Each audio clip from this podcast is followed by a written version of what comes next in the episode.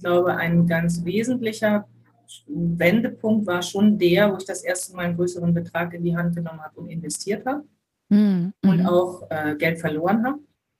Das war auch eine wichtige Erfahrung tatsächlich. Ich sage nicht, dass es jeder machen muss, aber, aber trotzdem war das ein wichtiger, habe ich ganz viel gelernt. Ja, ich habe wahnsinnig viel gelernt durch diese, durch diese Erfahrung, dass ich auch Geld in den Sand gesetzt habe. Hi und schön, dass du hier bist im Aloha Pulse Podcast, dein Podcast für natürliche Schönheit im Innen und im Außen. Ich heiße Bella und ich bin keine Expertin hier. Ich bin nur ein neugieriger Nerd auf der Suche nach Antworten, damit du dich so lieben kannst, wie du von Natur aus bist.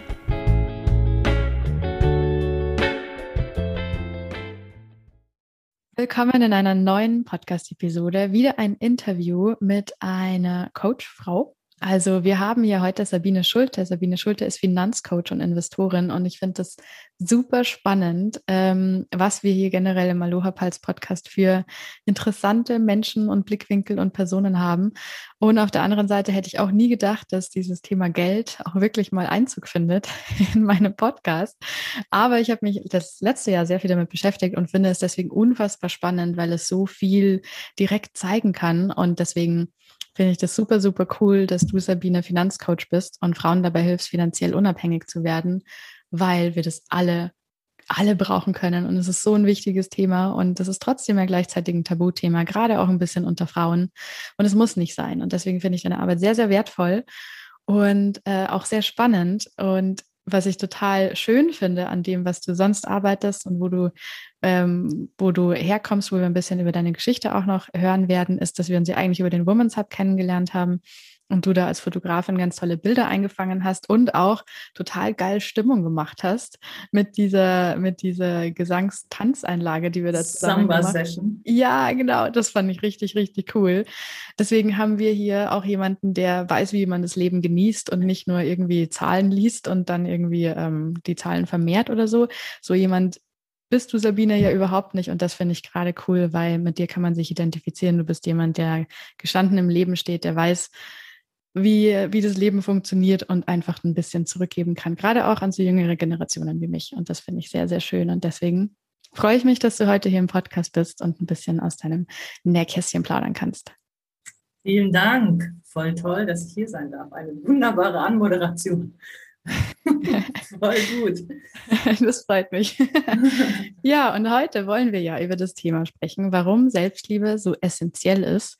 Und zwar nicht so generell. Und ich meine, das geht ja auch wild durch Instagram, lieb dich doch selber und Self-Care und mach doch mal eine Badewanne voll mit Blüten drin und so weiter und so fort. Ja, aber das ist nicht unbedingt das echte Leben, sondern wir wollen heute ein bisschen tiefer gehen und uns angucken, wie Selbstliebe ähm, und eine gute und gesunde Beziehung zu Geld zusammenhängen und wie kann man das aufbauen und so ein bisschen überspitzt formuliert, hängt denn Reichtum so tief mit Selbstliebe zusammen, dass wir uns selbst lieben müssen, damit wir positives, äh, etwas Positives in unserem Bankaccount sehen. Und ähm, ja, da bin ich heute total gespannt, was du heute so dazu erzählen wirst. Und deswegen würde ich gerne mal gleich reinstarten und dich einfach direkt fragen, wie, ähm, wie hängt denn die Selbstliebe mit dem Geld zusammen und wie siehst du das? Also die Badewanne mit den Blüten finde ich schon auch toll. Ja? Schon, die, ja, darf man, die darf man trotzdem, die darf man trotzdem machen. ähm, ja. Also für mich ist, ist das Thema Geld und Finanzen und, ähm, und Fülle, also am Ende geht es ja beim Geld, geht es ja nicht wirklich ums Geld. Ne? Also es geht natürlich dann darum, dass man Geld auf dem Konto hat und mehr Geld hat, als man braucht und so weiter. Aber am Ende geht es ja um Fülle und Fülle zuzulassen und zu erlauben und sich selber zu erlauben. Da kommt die Selbstliebe für mich rein, wo ich glaube, dass es wirklich absolut unerlässlich ist, dass wenn wir wirklich uns Fülle zugestehen, dass Selbstliebe erforderlich ist dafür. Denn solange wir nicht da sind in dieser Selbstliebe, neigen wir dazu, in den alten Mustern unterwegs zu sein und sehr limitiert unterwegs zu sein, so wie wir halt konditioniert sind, insbesondere als Frauen natürlich auch, wo wir dienen und sich kümmern um alle anderen und man selber eben das Bad mit den Blüten vergisst, weil alle anderen das brauchen und so weiter. Und das, dieser Zusammenhang, den sehe ich, den sehe ich super deutlich. Ich für mich selber ähm, bin ich ja auch so einen langen Weg gegangen, habe erst relativ spät angefangen, äh, mich mit dem Thema auseinanderzusetzen und da ist es nochmal viel klarer geworden, auch, auch aus meiner eigenen Geschichte, was das für eine Rolle spielt. Ne? Wie wichtig das ist, erstmal die Wertschätzung, die Anerkennung für sich selber auch zu sehen und auch wirklich zu leben. Mhm. Ähm, ich finde das super spannend, was du gerade gesagt hast, weil es, es ist ja wirklich so, dass man das vielleicht erst erleben muss, dass es zusammenhängt, um es ähm, auch so zu sehen. Weil ich glaube, mhm. für viele ist es sehr abstrakt. Die denken halt, okay, eigentlich muss ich ja einfach mehr Geld verdienen, dann habe ich auch mehr Geld. Aber wo würdest du denn sagen, ist denn da eigentlich das Problem? Weil es löst es ja nicht. Nee, Geld löst keine Geldprobleme.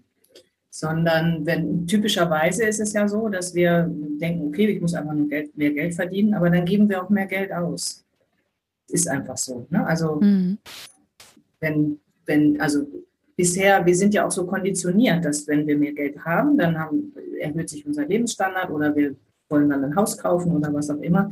Und es, am Ende bleibt aber nichts übrig. Und diese, diese echte Fülle, die man, die man haben kann, ne, die können wir nicht generieren darüber. Ja, wenn man denkt, also ich muss einfach noch ein bisschen mehr Geld verdienen und muss eine Gehaltserhöhung irgendwie einfordern und so. Ähm, der Weg ist, ist für mich ein bisschen andersrum. Ja, in dem Moment, wo ich weiß, was ich für einen Wert habe und mich selber wertschätze und in der Selbstliebe bin, kann ich auch anders auftreten und kann, im, also da passieren die Dinge sozusagen, wenn man so möchte, automatisch, in Anführungszeichen. Also natürlich muss man auch Dinge tun. Ne? Also man kann sich nicht aufs Sofa setzen, Chips essen und warten, dass das Geld kommt. So ist es nicht. aber, aber trotzdem ist man, wenn man, man ist in einer anderen Haltung unterwegs. Ja, wenn ich in der Selbstachtung, in der Selbstliebe bin, dann bin, gehe ich auch draußen in einer, in einer, anderen Haltung auf andere Menschen oder in Situationen äh, auf andere Menschen zu oder in, in, Situationen mit den Kontexten um. Und dann passieren andere Dinge. Und das muss man erfahren. Das ist nichts, was man so in der Theorie irgendwie ähm, vermitteln kann. Mhm. Hast du denn da ein Beispiel aus deiner eigenen Erfahrung, wo du gemerkt hast, ah, okay, jetzt habe ich wirklich eine andere Erfahrung erlebt, die eigentlich aus dieser anderen Haltung kommt? Ja, das ist so ein ongoing Prozess, würde ich sagen. Ähm, das fing eigentlich damit an, dass als ich Verantwortung übernommen habe für das Thema Geld, was ich vorher nicht gemacht habe, ich war angestellt und ich habe gearbeitet, ich habe noch viel gearbeitet, weil für Geld muss man halt arbeiten, das war einer meiner Glaubenssätze. Ähm, und als ich dann aber angefangen habe, wirklich, wirklich Verantwortung zu übernehmen und es nicht einfach abzugeben ne, an das Umfeld, an die Versicherung, die ich abgeschlossen habe, an die Bank, whatever, oder gegebenenfalls auch an den, an den Ehemann. Ähm, da hat sich alle, da hat sich, das war der totale Gamechanger im Grunde genommen. Ja, mhm. wirklich zu, anzufangen zu verstehen, was auch die Zahlen bedeuten und, und was geht rein, was kommt raus und wirklich in die Verantwortung zu gehen und zu sagen, ich bin die Gestalterin meines Lebens. Das heißt, auch an der Stelle bin ich die Gestalterin. Und das, das ist dann so ein bisschen so ein Wechselspiel, ne? Von, wo, wo einfach eine andere Haltung entsteht dadurch, dass du Verantwortung übernimmst und dir klar bist, dass du dein Leben gestaltest und dass du es selbst in, die Hand, in der Hand hast und aber auch in die Hand nehmen musst. Dass keiner von außen dir irgendwas liefert. Ja, so. Mhm. Also hast du dann gemerkt, okay, in dem Moment, jetzt übernehme ich die Verantwortung. Können wir da ein bisschen tiefer reingehen? Weil ich, ich glaube, dass es für viele gar nicht so einfach ist. Und mir fiel das letztes, vorletztes Jahr auch nicht so einfach zu sagen, okay, jetzt übernehme ich wirklich volle Eigenverantwortung, jetzt setze ich wirklich hin und gucke mal, für was ich eigentlich alles Geld ausgebe und, Beispiel, und ja. so weiter. Das ist manchmal gar nicht so einfach, da wirklich so ehrlich zu mit, äh, mit sich selber zu sein. Und ich glaube, dass ganz viele dieses Problem haben, ja, ich weiß, dass ich es machen müsste, aber ich, ich mhm. mache es lieber nicht, weil es ist ja unangenehm. Und es geht ja irgendwie auch ohne, aber trotzdem äh, muss ich immer gucken, dass ich am Ende des Monats ähm, ja noch meinen Job habe, damit das halt weiter fließt und damit ich genau. am Ende irgendwie ja doch noch in Urlaub fahren kann. Aber der ist, der ist dann doch wieder alles im Minus. Ja, genau. Also entweder das oder genau. Das ist ja sehr unterschiedlich, je nachdem, wo jemand dann gerade steht. Aber ähm, diese Hürde ähm, anzufangen, ist, glaube ich, tatsächlich die größte Hürde. Das ist ja mit allen unangenehmen Dingen so. Ne? Also Geld ist erstmal so, für die, die sich damit noch nicht auseinandergesetzt haben, ist es erstmal so ein unangenehmes Thema. Ne? Das ist so ein bisschen, ist ja super negativ belegt. Ne? Also die limitierenden Glaubenssätze rund um das Thema sind ja endlos. Also mhm. jeder, der seine eigene Liste mal macht, so mit den Glaubenssätzen, die es da gibt, die sind wirklich in der Regel sehr lang. Und ähm, deswegen ist das, gerne was, was man vor sich herschiebt, weil auch unser Gehirn ja nicht, nicht dazu beiträgt, das, äh, also unterstützt uns ja nicht, ne? weil unser Gehirn ist darauf ausgelegt, Energie zu sparen und Veränderung kostet Kraft. Das heißt, unser Gehirn mag gerne einfach auf die Gewohnheiten zurückgreifen, die schon automatisiert sind und dann ist es einfach bequemer, zu sagen, ah, hm, na, muss ich jetzt, äh, ich mache das später. Ich, ich habe ja noch Zeit oder es gibt verschiedene Varianten. Ich habe ja noch Zeit, ich bin ja noch so jung oder ich, ich bin schon zu spät, ich bin ja, ne, bin ja schon so alt, jetzt muss ich auch nicht damit anfangen. Also es gibt alles dazwischen. Mhm. Und ähm, dieser erste Schritt ist aber tatsächlich der wichtigste. Das weißt du ja auch für dich selber, weil du hast es ja, bist ja da schon den Weg gegangen ein Stück, dass dieser erste Schritt ähm, nur im Beginnen so schwer scheint und in dem Moment, wo man dann mal angefangen hat und anfängt, es besser zu verstehen und Transparenz zu haben und klare Entscheidungen treffen zu können, weil du kannst ja nur dann entscheiden, wenn du Transparenz hast. Wenn du weißt, was kommt denn rein, was geht denn raus und wo geht es denn überhaupt hin und will ich das überhaupt so? Ja, es geht ja auch nicht darum zu sagen, ich brauche nichts, weil das ist ja auch sowas, das dann gerne passiert, ich brauche ja nichts. Und bei mir war sowas, ähm, was vom Umfeld stark ähm, suggeriert wurde, sei doch zufrieden, du verdienst doch gut. Ne? Also mhm. sich auch zufrieden geben mit dem, was ist, ist doch alles in Ordnung und es muss doch nicht an. Ne? So, ähm, aber diese Transparenz zu schaffen und in die Verantwortung zu gehen, dann wird's, danach wird es leicht. Das ist so. Und also ich habe eine 5 in Mathe im Abitur und äh, ich war auch nicht wirklich eine Glanzleuchte in Mathe. Nee, und ich, also ich habe immer gesagt, mit Zahlen mag ich nichts zu tun haben, mit Excel-Sheets mag ich nichts, das kann ich nicht, will ich nicht und so. Und ähm, je mehr ich mich damit beschäftigt habe, desto mehr Spaß hat es gemacht. Ich kann heute sagen, so mein, ich mache ja so ein wöchentliches Geldrendezvous mit meinem Geld. Das macht mega Spaß. Wow, an an welchem Punkt hast du denn gemerkt, äh, weil du jetzt so sagst, okay, du, du hast jetzt richtig Bock auf diese Geldrendezvous, mhm. an welchem Punkt hast du denn für dich selber gemerkt, ah, okay, jetzt bin ich wirklich an einem ganz anderen Punkt, als wie ich früher mit Geld äh, umgegangen bin und, und, wie ich das gesehen habe. Gab es da für dich einen Punkt, wo du gemerkt hast, ah, wow, also jetzt ist es wirklich anders? Ja, das kann ich so nicht sagen, weil das schon ein bisschen fließender Prozess war. Aber ich glaube, ein ganz wesentlicher Wendepunkt war schon der, wo ich das erste Mal einen größeren Betrag in die Hand genommen habe und investiert habe mhm. und auch, ähm, und auch äh, Geld verloren habe. Das war auch eine wichtige Erfahrung tatsächlich. Ich sage nicht, dass es jeder machen muss, aber, aber trotzdem war das ein wichtiger, habe ich ganz viel gelernt. Ja, ich habe wahnsinnig viel gelernt durch diese, durch diese Erfahrung, dass ich auch Geld in Sand gesetzt habe. Ähm, und das ist seither auch nicht wieder passiert. Ne? Weil, mhm. Mhm. Aber also das, das war so ein, das war so ein wichtiger Wendepunkt, wirklich so ein, für mich damals größt, also für mich ist das heute gar nicht mehr so ein großer Betrag, ja, aber für mich damals, meine Eltern waren verstorben und ich habe das erste Mal Geld geerbt und das war jetzt auch gar nicht so viel und über Geld spricht man, ich möchte hier auch irgendwie aus dem Weg räumen, das waren 120.000 Euro, das war für mich unglaublich viel Geld damals, ja, wo ich so gedacht habe, was mache ich damit jetzt? Oh Gott, oh Gott, und, äh, und damals habe ich auch noch nicht, also da habe ich noch nicht selber, da habe ich mir noch Hilfe geholt über einen Finanzberater, den ich auf einem Seminar kennengelernt habe, was tatsächlich ein total wichtiges, äh, wichtiges Seminar war zum Thema Geld und Finanzen, wo ich das erste Mal mich damit beschäftigt habe und gesehen habe, aha, okay, ich habe bisher quasi, wenn du so willst, in Anführungszeichen alles falsch gemacht, was man falsch machen kann. 33 Jahre angestellt, erst die Kinder großgezogen, ganz gut verdient, es war nie was übrig ja, nie irgendwas zur Seite gelegt. Wenn ich in den 33 Jahren Konzern 200 Euro im Monat angespart hätte, bei konservativ 10 Prozent Rendite, hätte ich halt jetzt eine halbe Million, ohne dass ich was dafür getan hätte, wohlgemerkt. Einfach nur laufen lassen. So, ähm, was völlig okay ist, dass ich das so nicht gemacht habe, aber einfach nur, um so diese, diese, Rel diese Relation mal herzustellen, ne, was das heißt, wenn man einfach früh anfängt. Albert Einstein hat den Zinseszinseffekt das achte Weltwunder genannt. Habe ich auch schon mal gelesen, ja. Genau, weil, das, weil, weil wir uns das ja nicht vorstellen können. Das ist exponentiell ja. und das muss man, das muss man rechnen. Ne? Das muss man mit einem Zinseszinsrechner rechnen, damit man dann ein Gefühl dafür kriegt, was das denn heißt. Mhm. Und wenn man jung anfängt, ist es großartig, weil du kannst also mit 40 einfach komplett finanziell unabhängig sein, wenn du möchtest, ohne große, ohne großen Aufwand. Wow, da bin ich ja jetzt auch neugierig. da würde ich gerne ein bisschen tiefer reingehen. Ähm, Was mir da noch dazu einfällt, ist, es gibt ja auch immer wieder diese Studien von ähm, diesen Lotto-Millionären und so weiter, mhm. die, also auch Leute, die groß, größere Beträge, wie auch immer, sechs, siebenstellig oder so, ähm, die, die, die das gewinnen und vorher halt relativ normale Leute waren oder wie man das auch immer genau. nennen möchte, dass ähm, in den meisten Fällen über 80 Prozent wieder nach drei oder vier Jahren genau da landen, wo sie vorher waren. Meistens schlechter. Oh, meistens oh, sogar oh, schlechter. Okay. Also meistens, die, also habe ich auch ganz viel zu gelesen. Die meisten haben dann ganz an, also ihre alten Freunde nicht mehr, ihren Job nicht mehr und sind, haben Schulden. Meistens sieht es danach so aus. Hm, wow. Und das zeigt, finde ich, total glasklar, dass es überhaupt nicht wichtig ist, wie viel wirklich auf dem Konto ist. Und da möchte ich gerne auch nochmal drauf zurückkommen, weil du ja vorhin gesagt hast, es geht ja mehr um das in der Fülle zu sein ja. und aus dieser Fülle zu agieren.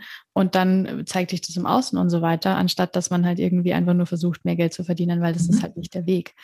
Und ähm, ja, wie, wie würdest du denn sagen, sollte man das am besten angehen und wo fängt man dann an? Weil ich, ich finde, es ist teilweise auch ein bisschen schwierig. Es gibt ja doch viele Finanzcoaches und, und viele Möglichkeiten und man kann mhm. sich ja auch bei der Bank beraten lassen, wobei genau zu solchen Themen wird ah, beraten. Ja. Mhm, ja, also Versicherungen und Banken würde ich tatsächlich, wäre jetzt nicht meine, meine erste, wäre eigentlich gar keine Empfehlung von mir.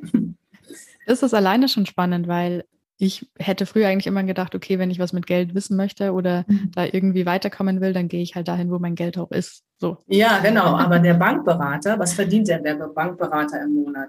Ist der Millionär? Weiß der irgendwie, wie man Millionär wird? Weiß er nicht, weil ist, er ist keiner. Er arbeitet 9 to 5 und hat, was weiß ich, 3000 Euro im Monat und fertig.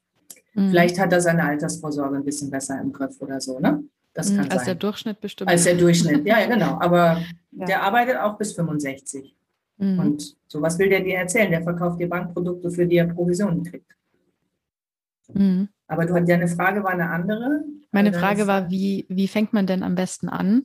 Ähm, konkret, also in, in, nicht in dem Sinne, okay, was, was muss ich mir jetzt für Konten zulegen oder wie stelle ich mhm. das um, sondern wie kann ich in mir selbst anfangen, da aufzuräumen und mhm. dann wirklich auch in diese Selbstliebe zu kommen, die du ja mhm. sagst, die es halt dafür braucht. Ja, ich glaube, es braucht beides. Also ich glaube, es braucht die Struktur auf der einen Seite, wo man wirklich guckt, ne? also wo man Status quo macht, Transparenz und, und sich eine Kontenstruktur aufbaut und Geldflüsse automatisiert. Ich glaube, das braucht es schon auch parallel, einfach um eine Klarheit zu haben. Und ähm, für die innere Arbeit, glaube ich, ist es total wichtig zu verstehen, dass es erst darum geht zu sein.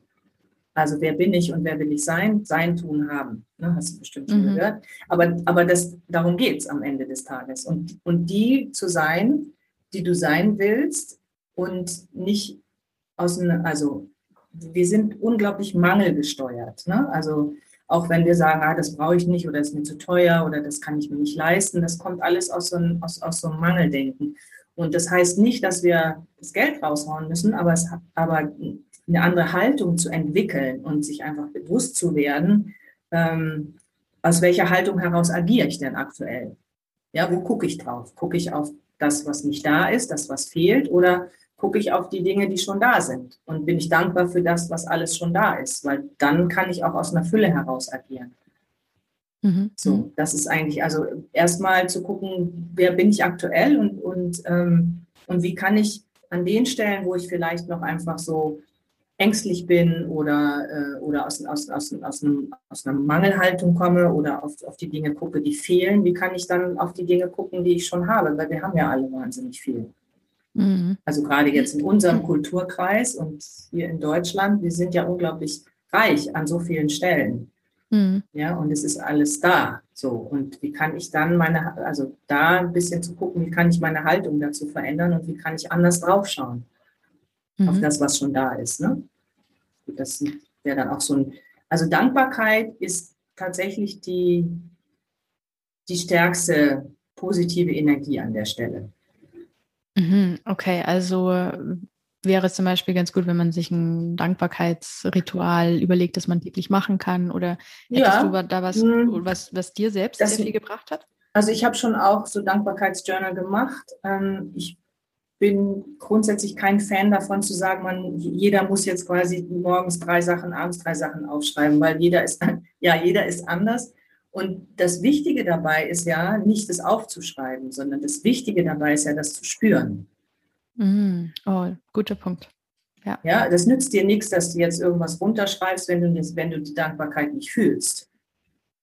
Und du kannst dann, und das bedeutet eben, ich kann das einfach auch spüren und da muss ich es nicht zwingend aufschreiben. Es ist super hilfreich, wenn man das noch nicht gemacht hat, das aufzuschreiben. Aber der wichtige Aspekt ist, und das ist das, was auch wirklich was verändert, ist, ist da reinzugehen und das wirklich zu spüren, diese Dankbarkeit zu empfinden. Wenn du das nicht empfindest, ist das nur eine Worthülse. Mhm. Ich glaube, gerade für viele ist das so der Punkt, der einem dann auch nicht so leicht fällt. Und dann macht man eben so ein Dankbarkeitsjournal und wundert sich, dass irgendwie nicht so wirklich was dabei rumkommt. Irgendwie ja, genau. sich nichts. Genau. Aber gerade das Thema Spüren und Fühlen ist gar nicht so einfach, finde ich. Also ich weiß nicht, wie, wie es dir damit ging, aber ich habe da manchmal schon meine Themen damit, dass ich mir denke, okay, ich möchte, also natürlich das, das Fühlen und das auch ernst meinen und sowas, aber manchmal braucht man ein bisschen bessere Verbindung zu sich selbst. Ja. Hast, hast, du da mhm. für dich gemerkt, wie, wie du da am besten reinkommst oder wie das für dich am besten funktioniert hat? Das ist ja auch individuell sehr unterschiedlich. Ähm, ich, ich benutze viele geführte Meditationen, weil ich faul bin. Mhm. Man kann ja auch lernen, irgendwie selber zu meditieren und so. Ähm, ich bin aber faul und deswegen äh, mag ich gerne also Meditationen, die für mich passen. Ne? Also ich bin ja mhm. selbst auch Hypnose-Coach und ich, ich spreche ja auch Hypnosen ein für Klienten.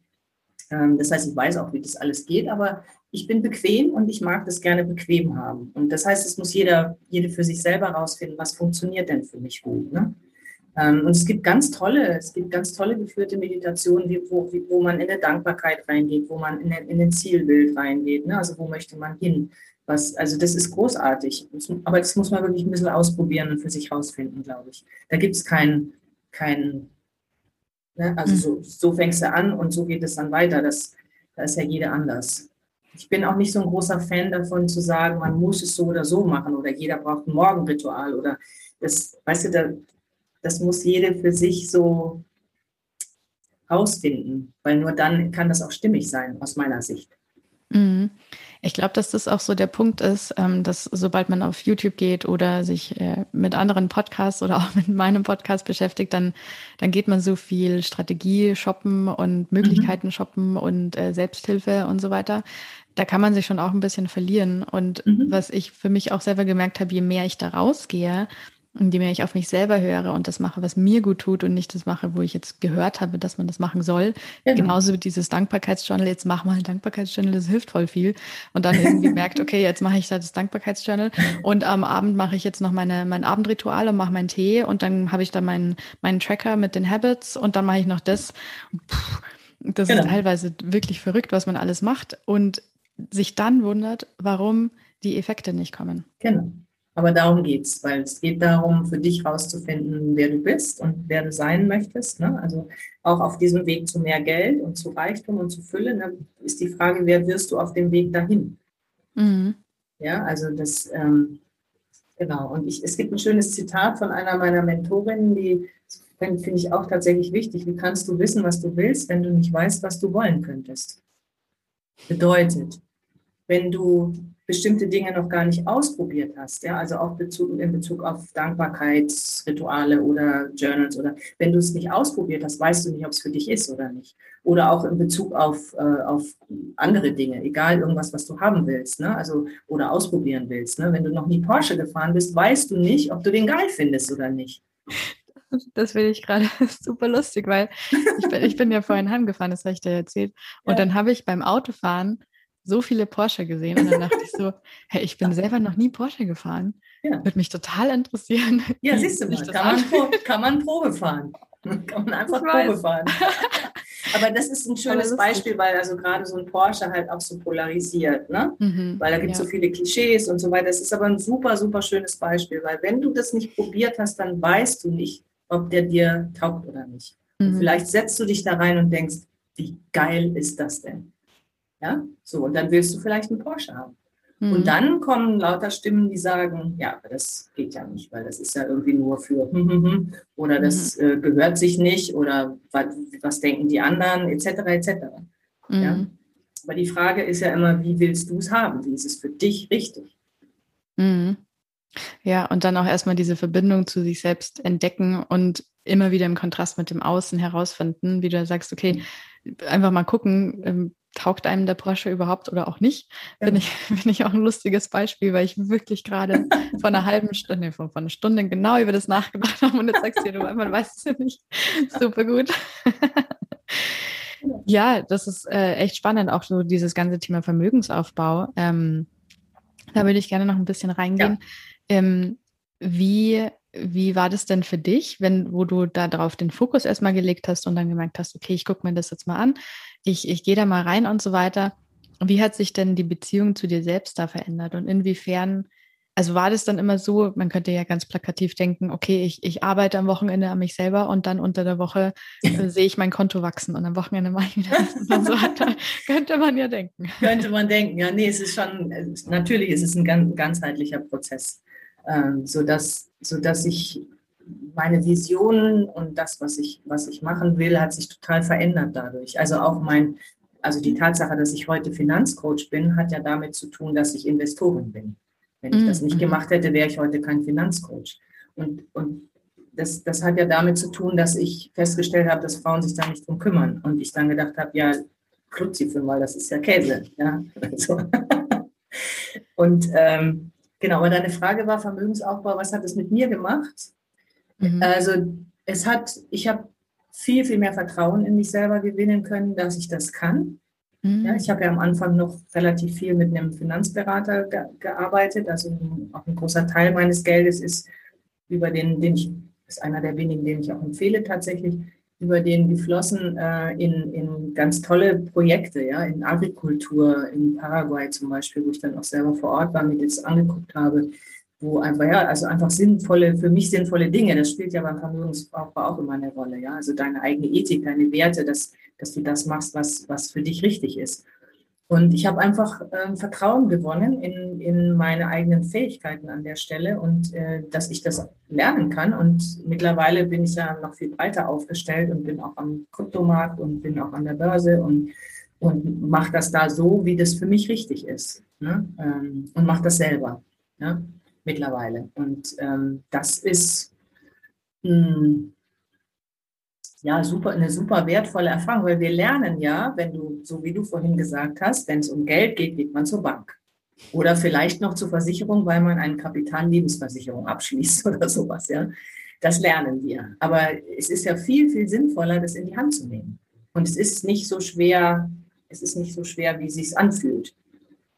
Mhm. Ich glaube, dass das auch ein großer Punkt ist, dass wir alle oder dass man, finde ich, in der breiten Bevölkerung auch das suggeriert bekommt, okay, man braucht ja einen Finanzberater, man braucht ja jemanden, mhm. damit, äh, weil man, man selber versteht das ja nicht, das ist ja viel zu kompliziert und so weiter. Mhm. Und da gibt es ja auch diese ganze Bewegung von der, von der Natascha von Madame Moneypenny, mhm. was ich auch ganz, ganz spannend finde, gerade im deutschsprachigen Raum. Und ich habe die mal ähm, äh, in einem Workshop erlebt und ich mhm. fand das total cool, weil die hat auch so eine Attitude wie du, die halt sagt, ja, das muss ja nicht sein. Wir Frauen, egal in welcher Generation, wir müssen uns mal hinsetzen. Und ich, genau. ich finde das auch spannend, weil in deiner Generation hat man als Frau in, in einer Ehe oder sowas ja nochmal einen anderen Bezug zu Geld, aber trotzdem ist es auch in meiner Generation ein riesengroßes Thema, dass trotzdem echt viele denken so, ja, das, das passt dann schon irgendwie. Das ist jetzt nicht so wichtig. Jetzt machen wir erstmal einen Abschluss und jetzt machen wir erstmal ein Studium und dann gehen wir raus und arbeiten erstmal. Und mir ging das auch so. Ich habe mich letztens auch extrem geärgert und ich habe eigentlich immer relativ gut verdient. So, also ich fand es immer sehr gut. so, und da habe ich von außen auch teilweise gespiegelt bekommen. Aber ich habe halt immer genauso wie du das Geld einfach wieder ausgegeben, weil ich gar nicht damit mhm. klar kam, dass da so viel Geld auf meinem Konto ist. Mich hat das richtig nervös, nervös gemacht. Und da dachte ich, das, das gibt's nicht, das, das kann jetzt da nicht sitzen, da muss ja irgendwie was damit passieren und so. Und bis man dann mal so diese Glaubensmuster und sowas findet, die da dahinter stecken, das ist wirklich Detektivarbeit teilweise. Ja, das stimmt. Das stimmt. Aber dann darf man einfach nur dahin schauen, äh, also in, zur Familie schauen und gucken, wie, wie ist in der Familie mit Geld umgegangen worden und und wie bin ich sonst noch an der Schule oder wo auch immer dann irgendwie konditioniert worden in meinem Umfeld und dann ja, ist es relativ transparent, relativ schnell, ne? Mhm. Wie, man, wie man so geprägt wurde mit Geld. Ja. ja. Und es gab ja damals auch noch einen Weltspartag, ne? Da, durfte man als Kind immer das Geld hintragen. Ja, ja. So, da fängt es an, sagst du. Da fängt es schon an. ja. Aber es gab immerhin noch Zinsen. Das stimmt, das stimmt. Ein bisschen hat es sich gelohnt, so das, das volle Sparschwein da. Ja, genau. Ja, und du bist ja, also du bist ja auch schon vielseitig ausgebildet, was du ja vorher auch schon ein bisschen angesprochen hast. Und du arbeitest dann mit Frauen an diesen bestimmten Themen, damit, damit sich die lösen können und damit man dann eben mehr zu sich kommt, mehr in das Vertrauen und mehr in die Selbstliebe, oder? Genau, sehr, sehr individuell natürlich, weil das Thema Geld ist einfach sehr individuell. Je nachdem, wo die Frau steht gerade, greife ich das halt da auf, wo, wo sie steht und was auch ihr Anliegen ist. Ne? Also mhm. je nachdem, worum es dann geht. Ähm, tatsächlich ist es aber so, dass die Frauen, die ich bisher begleitet habe, eigentlich ihr Leben mal komplett umgekrempelt haben. Das Aha. Könnte jetzt dann auch dazu führen, dass Frau sagt, oh Gott, oh Gott, das will ich gar nicht. Nein, aber im, im besten Sinne. Ne? Also an den mhm. Stellen, wo, wo, wo halt quasi entweder ein Mangel war oder irgendwie so mit Geld will ich nichts zu tun haben und wo die einfach dann gemerkt haben, wow, also wenn ich das, wenn ich damit was mache, dann bewegt sich da ja richtig was und da da, und wenn ich das hochrechne, dann geil, ja, also da passiert ja dann was. Mhm. Wie, wie kommt man denn da genau hin? Also das, was ich vorher so gesagt habe, wo, wo du ja auch herkamst, okay, das 13. Monatsgehalt, das war dann einfach schon generell nur zum Dispo-Ausgleichen da. Wie komme ich denn aus diesem Mindset wirklich in das Mindset der Fülle, um am Ende des Monats feststellen zu können, okay, das macht mich jetzt nicht nervös, dass da noch Geld auf dem Konto ist, sondern ich kann das mit einer Freude betrachten und es triggert mich nicht, weil es sind ja doch immer oft so Triggerpunkte, warum man dann das Geld wieder ausgibt. Ja, aber da ist schon, da ist schon so ein Punkt, am Ende des Monats schaut man nicht aufs Konto, sondern man entscheidet am Anfang vom Monat, was alles mit dem Geld passiert. Also du, mhm. dein, deine Geldflüsse sind automatisiert am Anfang des Monats. Mhm. Ja, und das fließt dann in, in all, also ich, sagen wir mal, du hast zum Beispiel ein Konto für Reisen, weil du gerne reist ja, dann fließen 10 Prozent von deinem Income, fließen dann irgendwie zum Beispiel in dein Reisekonto oder dann hast du noch irgendwie einen Spendenteil oder, oder irgendwas, ein Projekt, was du unterstützt, dann hast du, ist ganz wichtig, auch so ein Spaßkonto zu haben. Das Spaßkonto, das, da kannst du am Ende des Monats drauf gucken und sagen, mal gucken, wie viel da ist und das kannst du einfach mit vollen Händen irgendwie herausrauben für was auch immer. Ganz wichtig, ne? Also natürlich musst du Geld ausgeben. Ne? Es geht ja nicht darum, also die Fugalisten sind da ja anders unterwegs mit ihrem sehr minimalistischen Ansatz. Ähm, das wäre jetzt nicht so meins, weil ich glaube schon, dass es darum geht, wirklich, also Giving is Receiving und auch Geld muss fließen. Gleichzeitig musst du natürlich für dich im, im Blick haben, ne? was kommt rein, was geht, wo geht es hin auch und will ich das? Weil man hat es dann nicht im Griff, wenn du nicht Transparenz hast. Und wenn du nicht wirklich mal mindestens drei Monate irgendwie ein Haushaltsbuch führst und dir da wirklich aufschreibst, wo das Geld hingehst, du weißt es nicht. Das ist alles aus einem Gefühl heraus. Und das ist nicht Mathematik. Und an der Stelle ist halt wichtig, Mathematik zu machen. Und das darf emotionslos sein. Ah, wow, okay. Also die, erstmal die Transparenz schaffen und sich das ganz neutral betrachten. Genau. Das sind mhm. da erstmal Zahlen. So. Okay. Ja. Aber wie kann ich denn dann trotzdem so handeln? Weil ich glaube, für viele ist es ja dann trotzdem nicht so einfach. Okay, ich nehme. Wie meinst du so handeln?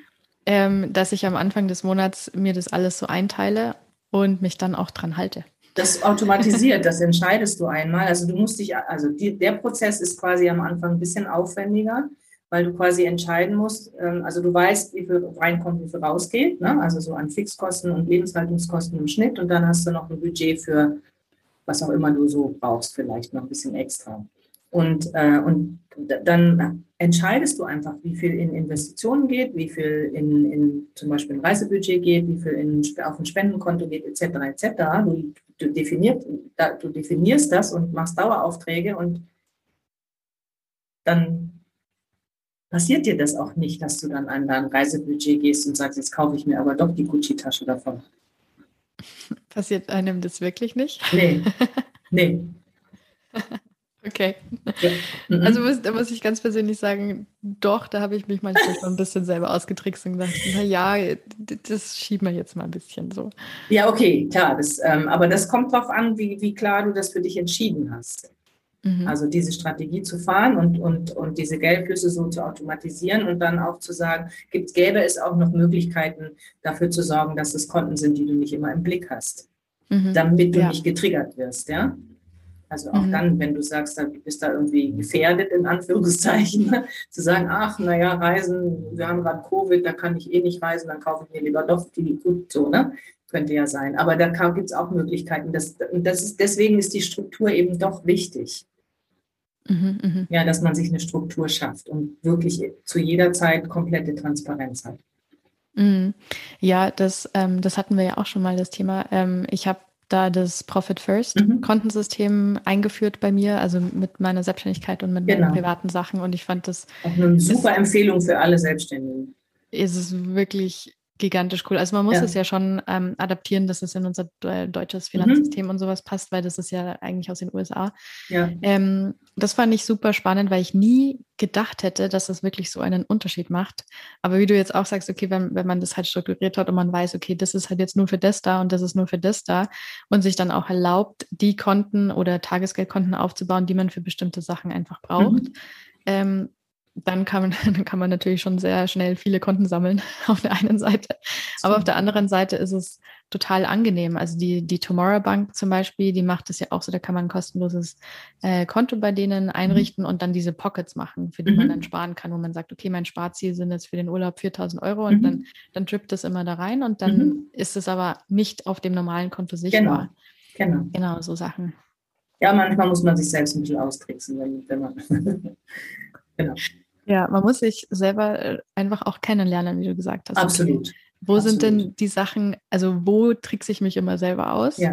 Und welche Sachen kann ich denn eigentlich schon mit dem Geld? Ja, also an welchem genau. Punkt merke ich so, okay, wenn ich, wenn ich essen gehe, dann habe ich gar nicht das Bedürfnis, da irgendwie groß viel Geld auszugeben. Mhm. Oder der andere Typ, der sagt, nee, ich, da brauche ich eine Vorspeise, eine Nachspeise und dann brauche ja. ich noch fünf Drinks dazu, weil das finde ich einfach toll und das bin ich. Und genau. alles andere ist mir nicht genau. wichtig. Also wo sind auch die eigenen Prioritäten? Absolut. Absolut. Und dann kann man natürlich auch so, so ein paar ähm, Gewohnheiten einfach ein bisschen verändern. Man kann zum Beispiel sagen, ich schlafe drüber und zwar 30 Tage. Wow. Also bei manchen Entscheidungen, ne, also die vielleicht ein bisschen größer sind oder so, kann man einfach sagen, okay, es muss ja jetzt nicht sofort sein, also ich schlafe drüber und ich warte mal 30 Tage und gucke dann, wie es ist. Mhm, mh. Ja, ich gucke einfach nächsten Monat und dann schaue ich nochmal neu drauf. Und wenn es dann immer noch so ist, dann, kann, dann kannst du es halt machen. Ja, 30 Tage, boah, da kann man schon nervös werden, wenn man das unbedingt haben will. Aber jetzt zum Beispiel bei einem Autokauf oder sowas finde ich das gar nicht mal schlecht. Zum Beispiel. Also gerade ja, bei, bei einem Porsche-Kauf. Beim Porsche-Kauf, ja. Man, da muss man vielleicht ein bisschen länger noch warten, weil man den sich vielleicht noch nicht leisten kann. ja, oder weil, er, wenn man ein neues Modell haben möchte und es noch gar nicht hergestellt mhm. oder sowas. Da muss man ja manchmal auch warten. Ne? Stimmt. Bei einem Leasing-Auto oder so. ja, super spannend. Ähm, ich würde gerne noch ein bisschen reingehen in das, was ist so deine persönliche Geschichte hinter Female Money Flow und wie mhm. bist du da reingekommen? Wir haben es jetzt schon ein paar Mal ein bisschen angeschnitten, aber ich ja, glaube, stimmt. das ähm, bräuchten wir noch, um, um, um alles so mhm. zusammenzukriegen. Ja, ich habe ja schon gesagt, äh, irgendwie jetzt gleich auch nur ganz kurz, ähm, ich bin den ganz klassischen Weg gegangen. Nach der Ausbildung ähm, habe ich angefangen zu arbeiten und habe ganz viel Geld verdient und dann kam Familie und Kinder und Haus und Hund und Garten. So und wie man das so macht. Ne? Ähm, und äh, ich habe das nie in Frage gestellt, weil Sicherheit war ein super, super wichtiges Element. Ne? Und wir, lernen wir ja auch so, ne? auch aus meinem Elternhaus meine Eltern sind aus Ostpreußen damals geflohen, dann Kriegsgenerationen und so. Ähm, das war super wichtig, ne? also fest angestellt zu sein und bloß nichts anderes machen und ähm, als Frau dann auch bloß nicht auffallen und immer schön alles so machen, wie die Gesellschaft und sonst wer das irgendwie von dir haben will. Und ich habe dann irgendwann im Konzern irgendwie angefangen mit ähm, also Training zu machen, als eine Ausbildung als zur Trainerin zu machen und habe dann im, im Konzern angefangen, Trainings zu geben. Da hat das so ein bisschen Persönlichkeitsentwicklungsaspekte. Und äh, dann habe ich angefangen mit Persönlichkeitsentwicklung. Und das war dann der Startschuss. Ich habe ganz viel gemacht. Ich bin NLP-Trainerin, systemischer Coach, Hypnose-Coach, ganz viele Seminare besucht. Also bin, glaube ich, bis zur Halskrause ausgebildet. Ich wusste aber nie so genau, was fange ich denn jetzt damit an. Ähm, Fotografin bin ich ja auch. Ich bin ja irgendwie so ein sehr vielseitiger, sehr neugieriger Mensch und ich reise wahnsinnig gerne und also ich wusste dann auch nicht immer, wie ich alles unter einen Hut kriege, was ich alles so will.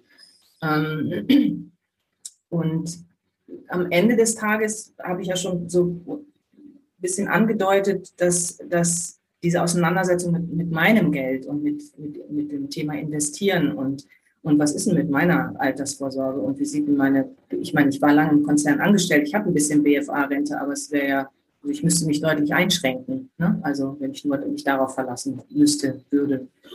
Und, ähm, und am Ende des Tages war es dann so, dass, dass dieses Finanzthema mich wirklich gepackt hat und ich eben immer, wenn ich mit Frauen gesprochen habe, festgestellt habe, die kümmern sich alle nicht, wie ich auch. Ich habe es ja auch nicht gemacht. Ne? Und dann habe ich gemerkt, boah, da ist so richtig, da ist ein großer Bedarf. Altersarmut ist echt weiblich in Deutschland. Ne? Gender Pay Gap und äh, Teilzeitarbeit und die Frauen kümmern sich um die Familie, verlassen sich auf den Mann. Äh, die, die Rentenlücke ist unheimlich groß bei den Frauen. Das heißt, wir sind so schlechter gestellt. Und äh, das war für mich so ein, so ein Anlass zu sagen, mit, mit all dem, was ich schon habe, an Lebenserfahrung, an Ausbildung, an Erfahrung als Investorin, da kann ich ja wirklich viel weitergeben. Ne? Das war dann mhm. so der Auslöser, wo ich gedacht habe, uh, das ist doch mal echt irgendwie was, wo mir das Herz aufgeht, auch wenn ich dann sehe, dass meine Klientinnen einfach wirklich ihr Leben nochmal so komplett verändern können und einfach, was die, was Finanzen und Geldfluss angeht, sich so viel bewegt, dann bin ich echt immer mega happy. Hm, ja. oh, das kann ich sehr gut verstehen. Da kommen irgendwie so deine ganzen Sachen auch so ein bisschen zusammen, die du gemacht hast, ne? Ja, genau. Ja, ja, spannend. Und jetzt sitzt du hier und bist Finanzcoach und Investorin. Ich finde überhaupt auch Investorin total cool. Also das wäre schon was, das will ich mir selber auch gerne mal draufschreiben, weil ich das so ähm, innovativ und inspirierend finde auf eine gewisse Art und Weise, weil wir das nicht gewohnt sind, Investorinnen, also in dieser weiblichen Form, weil es ja viel mehr Investorinnen gibt und wenig Frauen, die sich auch selbst dann offen so bezeichnen und sagen, okay, ich bin es auch. Ja. Ich, ich gehe so raus in die Welt und deswegen finde ich das sehr, sehr stark, dass du sagst, okay, das bin ich auch und das ja. wirklich so einnimmst, den Raum dazu. Ja, das bin ich auch. Und Frauen sind erfolgreicher als Investorinnen als Männer, statistisch hm. gesehen, weil äh, wenn ich das richtig gelesen habe, die Statistiken dazu, ähm, ist es so, dass Frauen, wenn sie sich denn damit beschäftigen, dass sie tiefer einsteigen für sich und eine Strategie entwickeln, die für sie einfach passt und sich dann aber auch an ihre Strategie halten. Mhm. Und dadurch, und Männer sind oft irgendwie etwas sprunghafter an der Stelle oder etwas risikobereiter und dann verlieren sie aber auch entsprechend. Also Frauen sind also die Frauen, die investieren, sind unterm Strich, was die Rendite angeht, erfolgreicher als die Männer. Mhm, das habe ich auch schon mal gelesen. Super spannend. Also insofern, uns steht die Welt offen. ja, ja, wir müssen nur ein paar Schritte gehen und dann, dann geht es schon los. Ne? Ja. Ähm, hast du denn noch was, wo, ähm, jetzt haben wir schon so ein bisschen gelernt, ja, ein Haushaltsbuch führen macht auf jeden Fall mal Sinn, seine Konten zu organisieren und so weiter. Aber hättest du was, das du den Zuhörerinnen mitgeben kannst, die die jetzt zuhören gerade und dann auch wirklich sofort umsetzen können, weil ein Haushaltsbuch, das ist ja natürlich doch ein bisschen was Längeres. Ja, aber auch eben nicht schwer gibt. Also ich, ich, ich liebe mein Excel-Sheet an der Stelle, aber es gibt ja ganz tolle Apps auch. Ne? Also es kann ja mhm. jeder machen, wie er mag. Ich hatte tatsächlich so sieben Schritte aufgeschrieben. Äh, mhm. Zum Teil haben wir sie aber schon genannt auch. Ne? Mhm. Und für mich ist der erste wichtige Schritt Anfangen. ja. Mhm. Ähm, Beate Sander, es war so eine, die ist letztes Jahr leider verstorben, so eine Börsenoma nannte man sie. Ähm, die hat ganz viele Bücher geschrieben, auch durchaus empfehlenswert für, wenn man an der Börse einsteigen möchte. Die hat gesagt, es ist nie zu früh und nur ganz selten zu spät. Bedeutet, der richtige Zeitpunkt ist immer jetzt. Ja, mhm. und da die allermeisten immer noch das so ein bisschen vor sich herschieben, ist dieses Anfangen tatsächlich der erste wichtige Schritt. Und dann ist es ein Stück weit egal, wo du anfängst. Ne? Also machst du jetzt ein Haushaltsbuch oder schaffst du dir erstmal Transparenz über den Status quo. Manchmal ist eine Steuererklärung sinnvoll, das quasi dazu zu nutzen, zu sagen, okay, jetzt gucke ich mal genauer hin und gucke, was, was habe ich für Verträge, liegen da noch irgendwelche Versicherungsverträge. Auch die gilt es anzuschauen, ne, wenn man Transparenz schafft. Und, und auch zu gucken, was haben die für einen Rückkaufswert und so weiter. Das geht jetzt ein bisschen zu sehr ins Detail, aber anfangen. Mhm, mhm. Ähm, und das bedeutet nämlich dann auch im nächsten Schritt, wenn man quasi die Struktur geschaffen hat und sich ein Kontenmodell angelegt hat, dass man dann den Vermögensaufbau wirklich auch in, die, in eigenverantwortlich in die Hand nimmt ja, und nicht irgendjemand anderem überlässt. Man kann sehr wohl am Anfang auch äh, sich Hilfe holen oder überhaupt habe ich ja auch sich Hilfe holen an bestimmten Stellen. Da ist nur eine ganz wichtige Voraussetzung, dass es ein unabhängiger Finanzberater sein muss, der Honorarberatung macht. Mhm. Nicht, nicht jemand, der seine eigenen Produkte verkauft. Weil jeder, der eigene Produkte verkauft, ist an seinen Provisionen interessiert. Mhm. Und es mhm. gibt unabhängige Finanzberater, ne, die Honorarberatung, wenn man jemanden braucht. Genau. Genau. Das ähm, ist auch noch ist ein kleiner Punkt, aber der, der ist wirklich wichtig. Rechnungen immer sofort und mit voller Freude bezahlen. Oh, schön.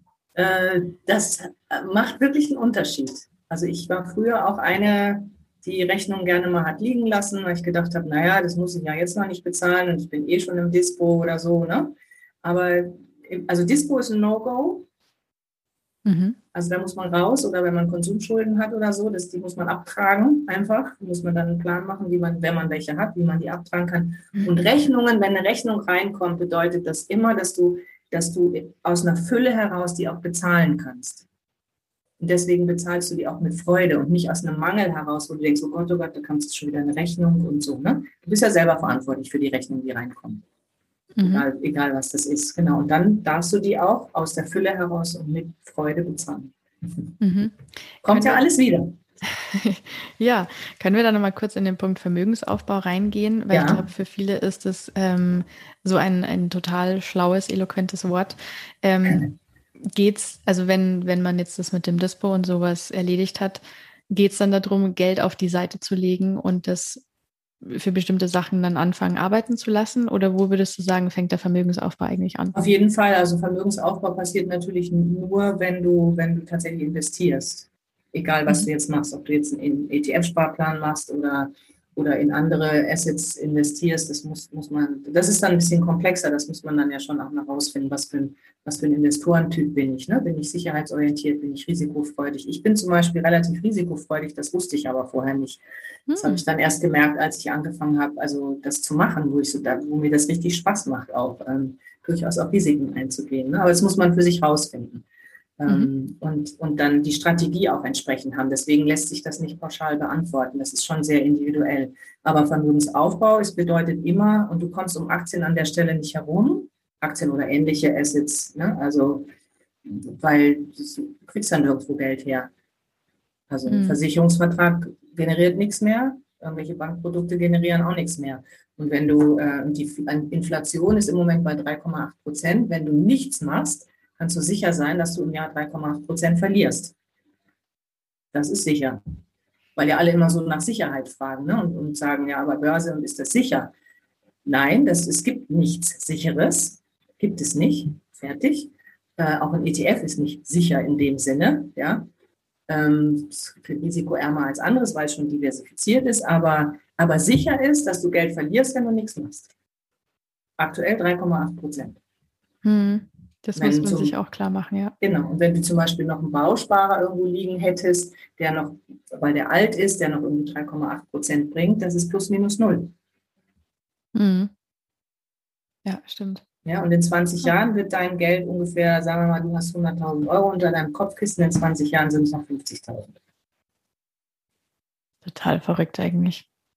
Ja, ja, aber das ist total gut, sich das auch wirklich mal so klar zu machen und zu merken, okay, wenn ich gar nichts mache, dann ist es negativ und nicht neutral. Nee, ist nicht neutral. Also ja. das Geld unter dem Kopfkissen ist nicht neutral. Mhm. Ja. Okay, ähm, was sind denn dann die nächsten Schritte? ähm, ganz wichtiger Schritt ist, sich zu überlegen, was will ich denn? Was will ich denn erreichen? Was habe ich denn für Ziele? Also ist es Altersvorsorge? Will ich Vermögensaufbau betreiben? Will ich mit 40 in Rente gehen? Und also dieses Wort finanzielle Freiheit oder Unabhängigkeit schwirrt ja gerade irgendwie überall rum. Dann ist aber die Frage, weil da schreien alle hier, ne? also finanzielle Freiheit will ich haben, aber wofür? Was ist dann? Und was heißt das für dich konkret? Heißt finanzielle Freiheit, du hast 3000 Euro im Monat netto und musst nicht arbeiten dafür? Oder heißt finanzielle Freiheit 10.000 Euro im Monat? Oder noch, weißt du? Also, und, und dann ist wichtig zu gucken, was, was, was will ich haben? Was, wie soll mein Leben aussehen? Wie, ist mein, wie sieht mein idealer Tag aus? Und was soll da alles irgendwie stattfinden und Platz haben? Und daraus leitet sich dann ein Stück weit ab, wie ich auch investiere oder woraufhin ich quasi investiere und wie meine Sparrate aussehen kann. Ne, was ist dir im Moment wichtig? Also wenn, die, wenn du zum Beispiel sagen würdest, mit 45 möchte ich irgendwie finanziell unabhängig sein und nicht mehr arbeiten müssen, ähm, dann, dann kann man sich das ausrechnen, was das jetzt bedeuten würde. Mhm. An, ja, was du jetzt quasi generieren müsstest und daraus kannst du ableiten, wie viel muss ich denn dann jetzt wegsparen mhm. mhm. und investieren mit einer durchschnittlichen Rendite von. Also zwischen 10 und 20 Prozent kann man eigentlich immer machen. Mhm.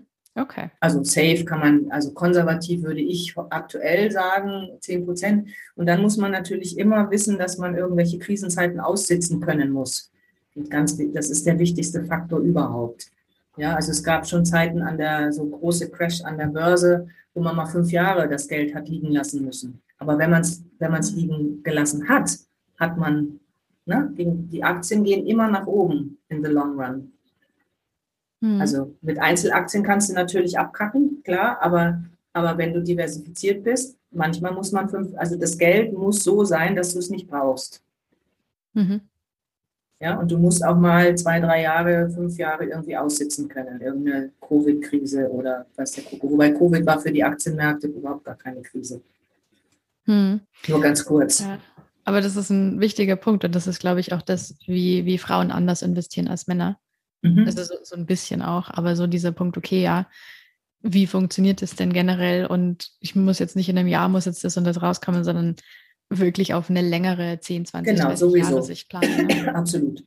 Also auch ich, ich bin ja nun ein bisschen älter schon, äh, habe eine Relle, also meine Anlagen sind auch relativ langfristig angelegt. Also die Paraguay sind zum Beispiel auf 25 Jahre angelegt.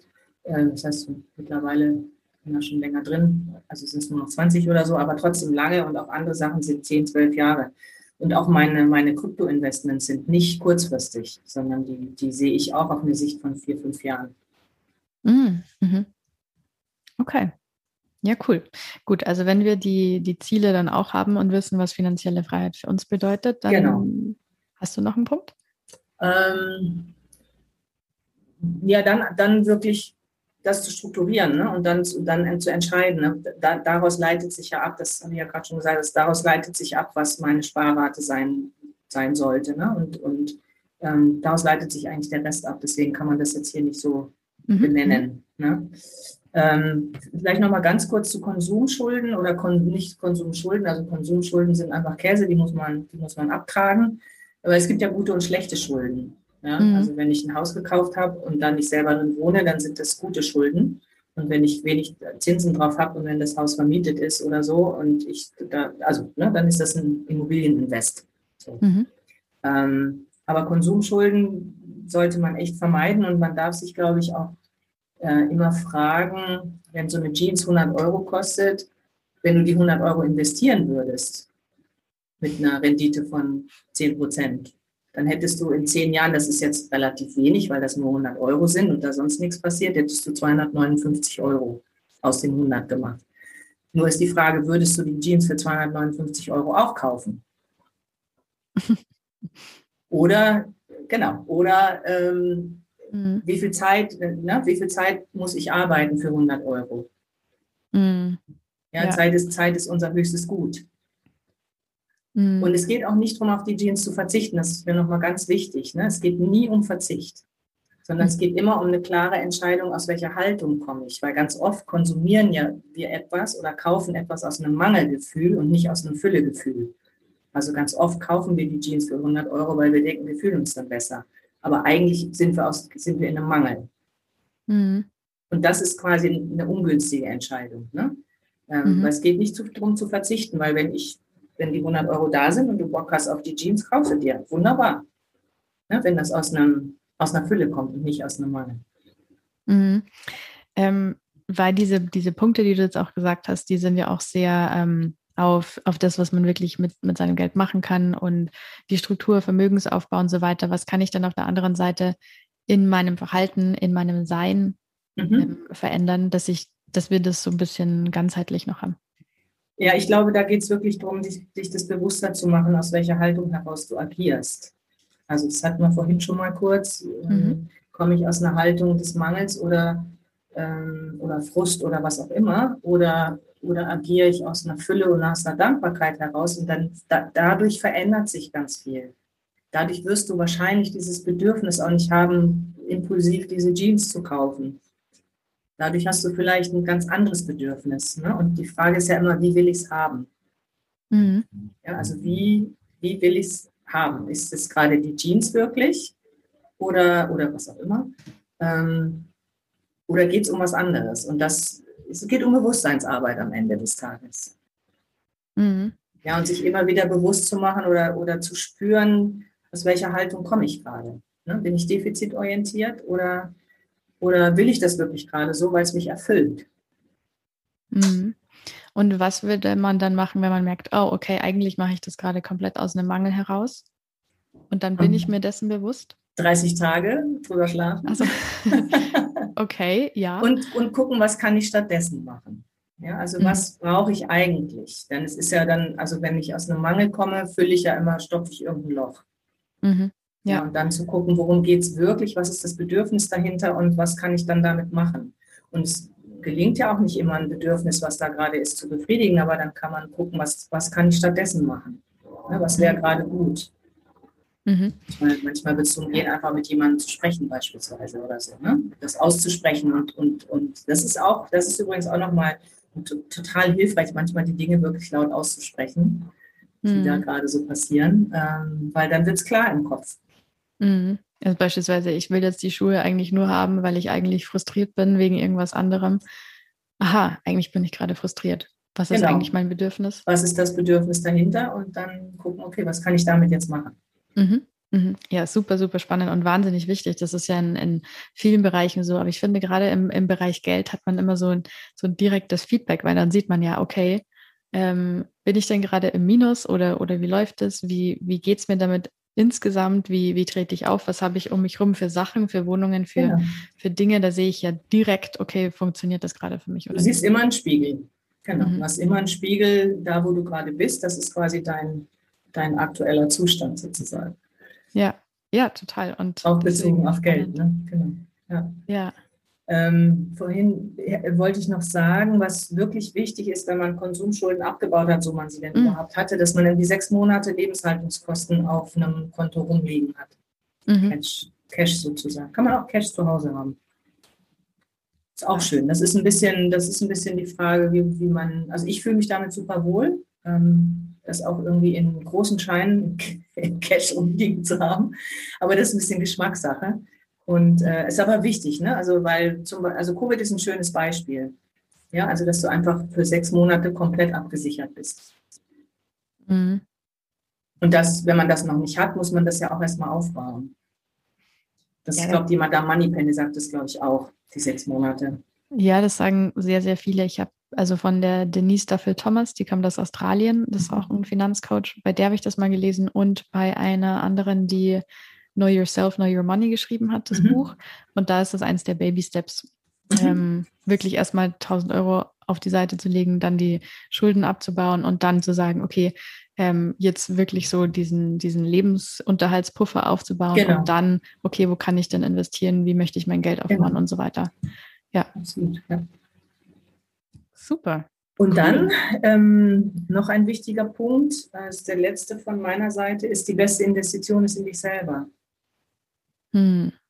Schön, dass du das auch nochmal sagst. Also in dem Fall, in diesem konkreten Kontext, über den wir heute sprechen, natürlich auch in Finanzwissen, aber nicht nur, sondern, sondern auch in deine persönliche Entwicklung. Und es gibt natürlich viele Möglichkeiten ne, über Bücher und Podcasts. Es gibt ja viel kostenlosen Content auch. Ähm, und auch gegebenenfalls Seminare, was auch immer. Also sich, sich selber weiterzuentwickeln, äh, zu den Themen, die einen interessieren. Das ist Humankapital, das ist einfach das Wichtigste. Das ist das best, investiert, in, best investierteste Geld. Mhm. Ja, das kann einem keiner wegnehmen. Und, nee, und das, das macht einfach das hat auch, auch keine Inflation. Nee, das hat keine Inflation, genau. Im Gegenteil. ja. Es ja, ist nicht nach 20 Jahren nur noch die Hälfte wert. Im Gegenteil. Au Wahrscheinlich doppelt so viel. ja, in der Regel schon. Nein, ich finde das auch wahnsinnig wichtig, auch gerade in, in unsicheren Zeiten. Ähm, finde ich, also ist es für mich, mein Lebenslauf ist eine meiner größten Absicherungen. Alles, was ich bisher gearbeitet habe, alles, was ich kann, was ich gelernt habe, was ich in, in mich selbst investiert habe, das ist wirklich so wertvoll, weil daraus kann man immer wieder was Neues generieren. Aber wenn man jetzt sich nur auf sein Geld ausgeruht hat und irgendwie sonst gar nichts gemacht hat, dann wird es auch schwierig, wenn, wenn man wieder weniger Mittel hätte. Also es ist so ein bisschen irgendwo fängt das halt an und es fängt halt bei uns an. Genau. Ja, sehr, sehr schön. Ähm, ich glaube, wir sind auch am Ende der Episode angelangt. Und ich freue mich sehr über alles, was du geteilt hast. Ähm, wirklich hands-on, was wir machen können. Wie ist es mit, mit Rechnungen? Wann sollten wir die bezahlen? Ähm, wie sieht es mit unseren Zielen aus? Ähm, wie, wie funktioniert die Haltung der Fülle? Wie, wie kann ich da reingehen? Was ist deine eigene Erfahrung dazu? Und auch so ein bisschen nochmal abschließend, investiere in dich selbst, nimm dir die Zeit, wo wir wieder ganz rund zum Abschluss bei dem Selbstliebe-Thema sind, weil das ja doch wieder alles zusammenhängt. Und genau darum geht es ja am Ende, dass wir ein zufriedenes, glückliches, erfülltes Leben haben und uns auch frei fühlen und auch finanziell frei, was auch immer das für uns bedeutet. Genau, super. ja, und in diesem Sinne vielen, vielen Dank, dass du dein Wissen mit uns geteilt hast. Und jetzt hätte ich abschließend noch eine Frage. Wie kann man denn mehr von dir erfahren oder mit dir in Kontakt treten und vielleicht auch mit dir zusammenarbeiten? Mhm. Female-money-flow.de und äh, man kann ein kostenloses Klarheitsgespräch mit mir führen, ob, ob das Anliegen ähm, passt oder und ob wir beide passen ob ich helfen kann. Und für deine Podcast-Hörerinnen habe ich ja noch das Angebot, dass äh, ich noch eine halbe Stunde Coaching dazu packe, mhm. kostenlos. Ähm, genau, einfach über femalemoneyflow.de mich, mich kontaktieren. Auf Facebook bin ich natürlich auch zu finden. Kann man auch eine, eine PN mir schreiben, wie auch immer. Genau. Mhm. Super. Dann ähm, würde ich alle Zuhörerinnen, also wenn du gerade da draußen zuhörst und du merkst, okay, du bist immer noch in der Episode und dich interessiert das Thema und irgendwie würdest du da gerne anfangen oder dir ein bisschen Input holen und kennst du manche Stellen, wo du dran arbeiten wollen möchtest oder vielleicht auch andere Themen, die mit dem Geld oder mit Selbstliebe zusammenhängen, dann ist Sabine deine Frau, dein Coach und äh, wie du gerade gehört hast, freut sie sich sehr, wenn du auf sie zukommst. Und ähm, in diesem Sinne freue ich mich sehr, dass du bis hierhin zugehört hast. Teile die Episode gerne auch mit anderen, mit Freunden, Familie und so weiter, wo du merkst, dass die diesen, diesen Input und diese neue Sichtweise gebrauchen können. Und in diesem Sinne freue ich mich, dass du hier warst und zugehört hast. Und bis zur nächsten Episode. Aloha.